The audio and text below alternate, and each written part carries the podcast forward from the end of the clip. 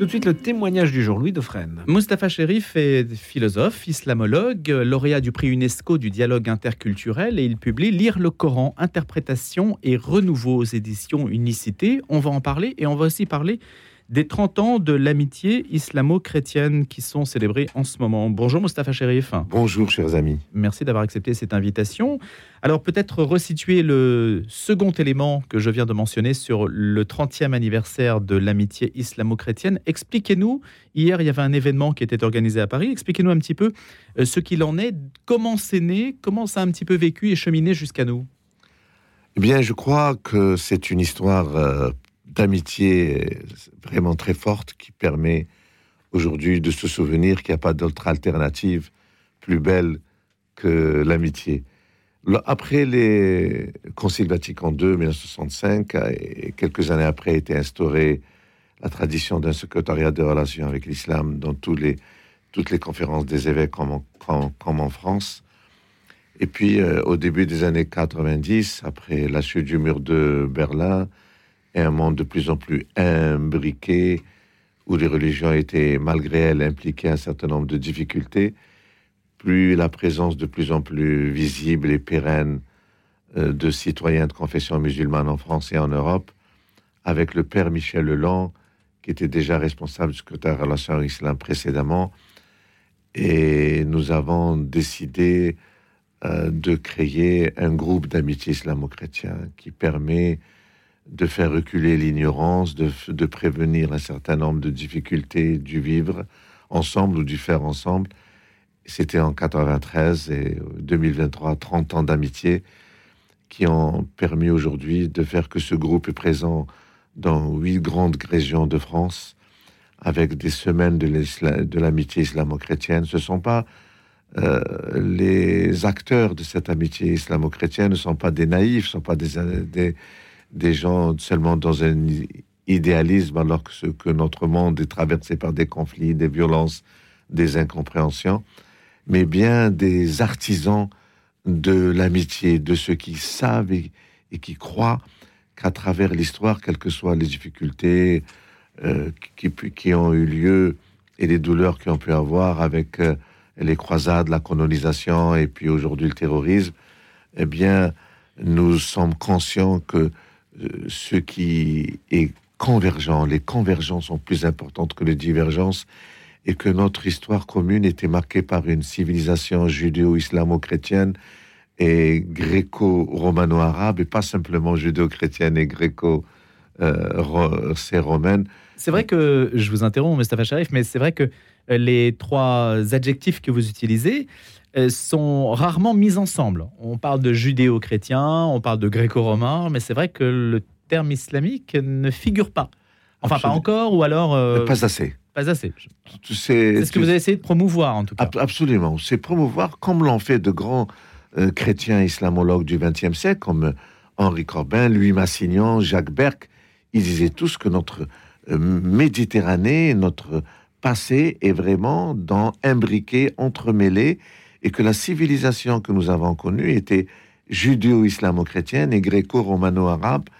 Donc, et c'est ce qui fait que, quelles que soient les confrontations, les émulations, les difficultés, eh bien, euh, aujourd'hui, il faut que nous assumons à la fois nos divergences et nos convergences et que nous puissions éduquer à la culture de la paix pour que les valeurs universelles et les principes de, euh, ce qu'on pourrait appeler l'état de droit, une nation moderne, puisse être impli, inculquée, enseignée, éduquée. Et c'est pour notre crédibilité, c'est du dedans que cela doit commencer. Chacun... Mais l'effort est un petit peu plus à faire côté, euh, si je dis ça, euh, vous, allez évidemment réagir. Mais la question de l'état de droit, de la démocratie, du fait de l'accueil des minorités, de la diversité, de la pluralité, l'effort a été fait en Occident et l'Occident est peut-être plus à même euh, d'incarner cela que les sociétés euh, islamiques où c'est plus difficile.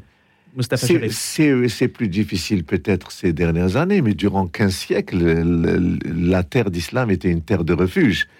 Et les, Juifs se réfugiaient en terre et d'islam pour fuir l'oppression. Isabelle la catholique, etc. Voilà, donc il, faut, il faut relativiser. Il ne faut pas que 15 ou 20 ans, ces dernières années, de certaines formes de groupuscules monstrueux, viennent nous faire oublier une histoire de 15 siècles où le vivre ensemble était une réalité euh, même si euh, loin d'un idéalisme et qu'on ne peut pas faire euh, l'apologie de situations qui parfois étaient, étaient, difficiles, mais plus pour des raisons politiques ou, économiques que pour des raisons spirituelles. L'amitié, c'est beaucoup d'historiens disent que si des églises chrétiennes ont perduré en Orient, c'est justement cette vision ouverte du respect de la, du pluralisme, de la diversité que donne l'islam. C'est une réalité. C'est seulement ces dernières années, à cause de l'instrumentalisation de la religion dans le politique et la géopolitique et les ingérences, qui font que des chrétiens d'Orient souffrent et, qu'il euh, y a aujourd'hui quelque chose à défendre ensemble. Mustafa Sherif, quand... je ne sais pas si vous avez vu le film de Gad Elmaleh, Reste un peu. Alors, vous, si, vous regardez le film, au tout début, il vit au Maroc, justement, et il y a une injonction familiale qui est très forte qu'on a pu relever sur cette antenne. On, lui en a parlé d'ailleurs, puisqu'il est venu ici même. Et l'injonction, c'était que, aussi bien que dans sa famille juive que dans les familles musulmanes, il y avait une injonction très forte qui était faite aux, aux enfants, c'est de ne jamais entrer dans une église. Qu'est-ce que vous dites, vous, par rapport à ça, Mustapha Sherif non, j'ai moi. Et ça, c'est pas une question de géopolitique, c'est une question culturelle, hein, oui, question culturelle et religieuse. C'est pas du tout. Euh, aujourd'hui, à travers l'histoire, euh, de montrer que la cohabitation ou la convivialité était une réalité. C'est une injonction que j'ai jamais entendue, que j'ai jamais vécue, ni de mes grands-parents, ni pour euh, les nouvelles générations. Donc vous entriez, vous, sans problème, dans une église? Absolument. absolument. À quel endroit? C'est en Algérie. Hmm. Euh, donc, c'était euh, aujourd'hui euh, encore, on se souvient des positions notamment de Monseigneur Duval, archevêque mmh. d'Alger, qui a pris cause pour la juste cause de l'indépendance d'Algérie, puis suivi par Monseigneur Tessier, Henri Tessier, qui a aussi travaillé à cette fraternité. Donc il y a aujourd'hui, nous devons le comprendre, un besoin, un besoin de s'entreconnaître. Si l'ignorance la cause des problèmes, alors euh, à travers l'histoire, nous voyons qu'il y a eu beaucoup plus de, possibilités, de capacités à s'entreconnaître et à partager et à être solidaire sans être sélectif que euh, ce que un certain nombre de médias aujourd'hui euh, diffusent. Il y a une désinformation et une déformation de la réalité. Notre proximité est essentielle et nos divergences sont perçues par la plupart des croyants chrétiens musulmans comme une richesse.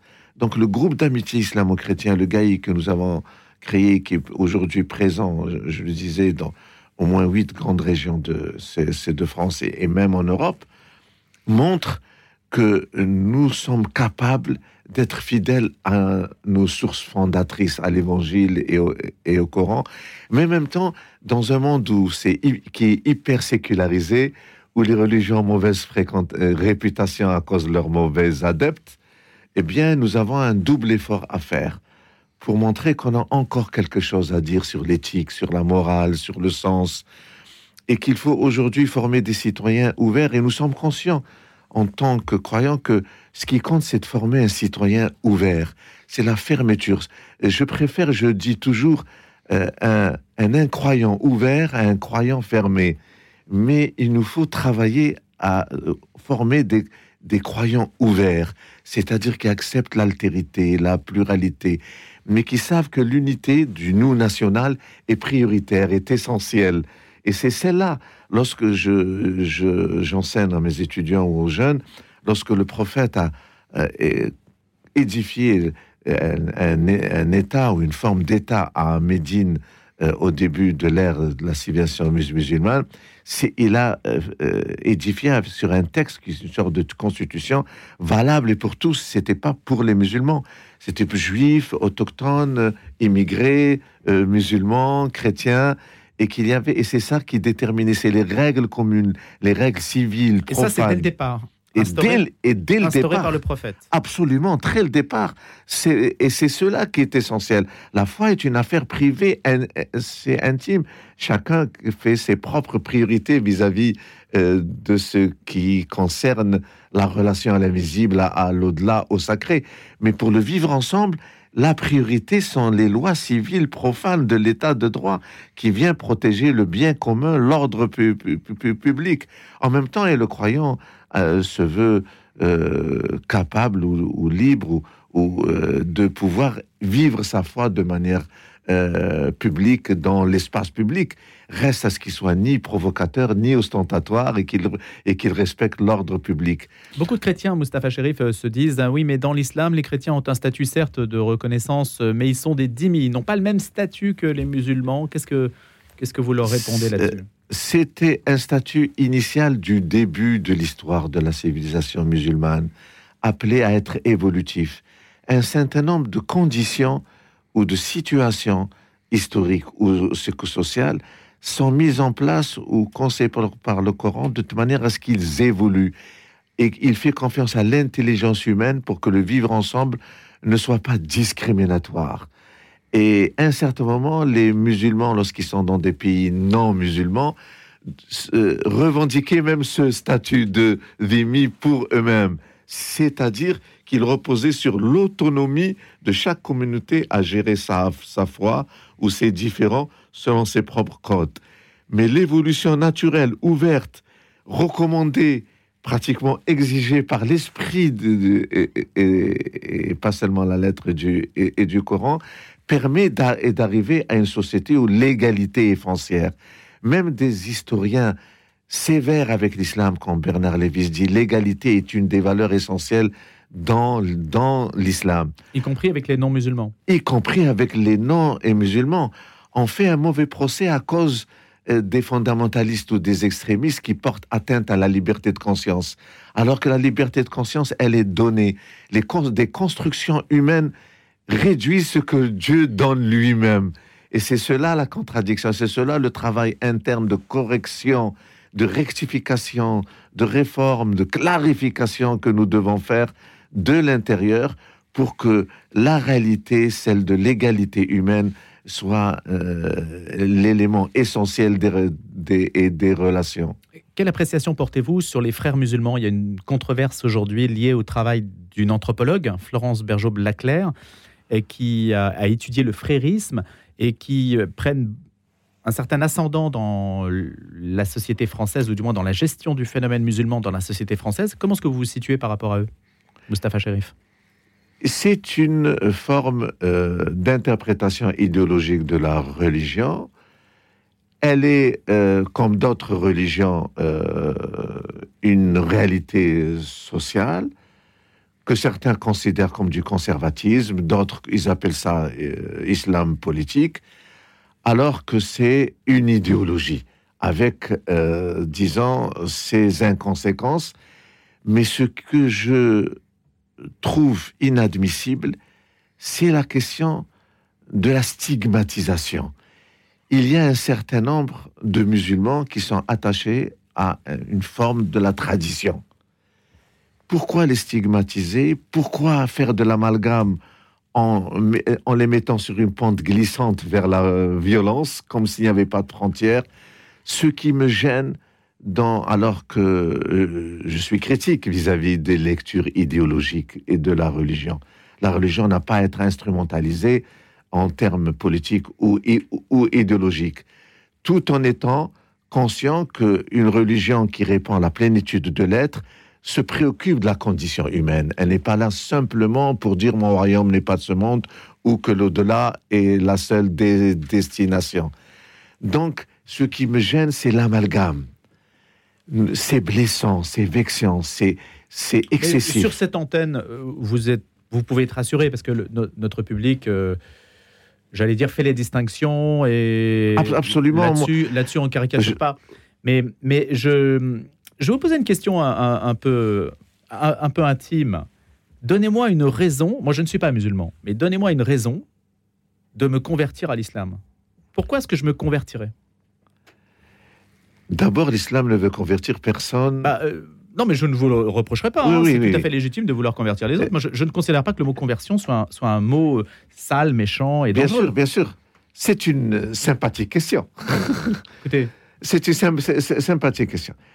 L'islam met fin à toutes les formes d'idolâtrie, toutes les formes d'aliénation. Il se veut lié à une sorte de libération de l'être. Pour être musulman, il faut prononcer il n'y a pas de Dieu sauf Dieu.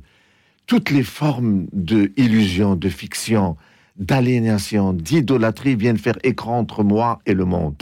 Être musulman, c'est une libération de l'être. C'est se rendre, compte qu'il n'y a pas de réalité sauf la réalité ultime, qu'il n'y a pas de Dieu sauf de Dieu l'unique, le, Créateur qui s'adresse à toute l'humanité. C'est cela. C'est vraiment, c'est véritablement lié à une libération de l'être, à une prise de conscience que nous, que nous avons une origine et un devenir qui correspond à une direction précise et un mode de vie.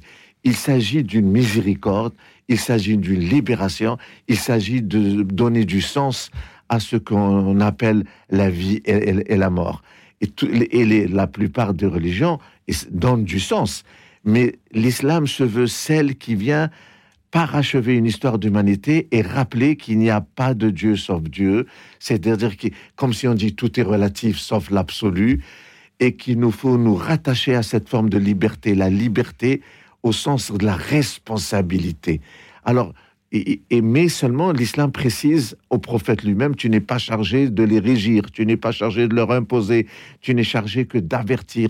L'islam se veut rappel et confirmation de toutes les révélations. D'où sa spécificité, son importance. Moi, je vous dirais pourquoi garder simplement un, un, seul prophète ou une seule étape ou une seule dimension de l'histoire et du, et du salut? L'islam se veut la synthèse, le, la confirmation, le parachèvement et d'une certaine manière et le dépassement. Il est dans la plénitude. Est-ce que Mustafa Sherif, ce discours-là, justement, euh, au sein de, du groupe d'amitié euh, islamo-chrétienne, est-ce que ça, c'est un discours qui, est, qui sert de base de dialogue avec les chrétiens qui participent à votre, à votre groupe d'amitié Tout à fait. Donc ça veut dire qu'on peut discuter sur le plan théologique et pas uniquement sur absolument, le plan culturel. Absolument. Euh, c'est le gaïque et puis toute ma démarche elle était, et des musulmans conséquents. Il s'agit de ne faire l'économie d'aucune dimension de l'existence. La dimension spirituelle et la théologie et les valeurs, les normes, le, sens de la vie et de la mort. On ne se cache pas derrière le dialogue. On ne se cache pas. On ne met pas entre parenthèses notre vérité la vérité du chrétien, la vérité du musulman, la vérité de tout croyant. On n'en met pas en parenthèse sous prétexte de ne pas euh, euh, parler de ce qui fâche. Non, rien, rien ne fâche. Au contraire, approfondir sa voix. J'ai besoin du regard de l'autre, que j'ai des points d'aveuglement, chacun ses points d'aveuglement. J'ai besoin du regard de l'autre pour avancer. Mais aussi, nous devons parler des problèmes de la condition humaine, de la justice et sociale, et de statut des femmes, etc. On peut, on peut, tout aborder. J'ai une dernière question, je suis désolé, le, temps passe. Lire le Coran, interprétation et renouveau, c'est votre essai aux éditions Unicité. Interprétation, c'est possible d'interpréter le Coran? C'est exigé. C'est non seulement possible, mais c'est exigé. Le Coran se veut clair pour l'immense majorité et de ce qu'il dit. Mais il y a aussi euh, euh, des d'un sens, parce que chaque texte a des niveaux de sens, apparent et caché, euh, au sens premier et au sens profond. Et en même temps, il y a aussi des, des c'est parfois des difficultés. Il nous met euh, à l'épreuve pour, pour pouvoir trouver le, le, sens juste. Donc, il est exigé. Mais la parole incréée, on peut la commenter.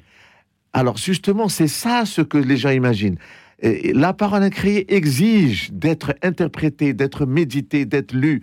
Ce sont les extrémistes de tous bords, ceux qui ont euh, des préjugés vis-à-vis de ce qui est révélé et ceux qui ont euh, ce souci de tout sacraliser qui empêche d'interpréter. Non, interpréter, c'est vivre et honorer la vie. Merci beaucoup, Mustafa Sharif, d'être venu ce matin, d'avoir accepté cette invitation. Je rappelle que vous êtes philosophe et islamologue, lire le Coran, votre puce, et puis je rappelle aussi que vous êtes lauréat du prix UNESCO du dialogue interculturel et vous veniez pour les 30 ans de l'amitié islamo-chrétienne. À bientôt, bonne journée. Merci beaucoup.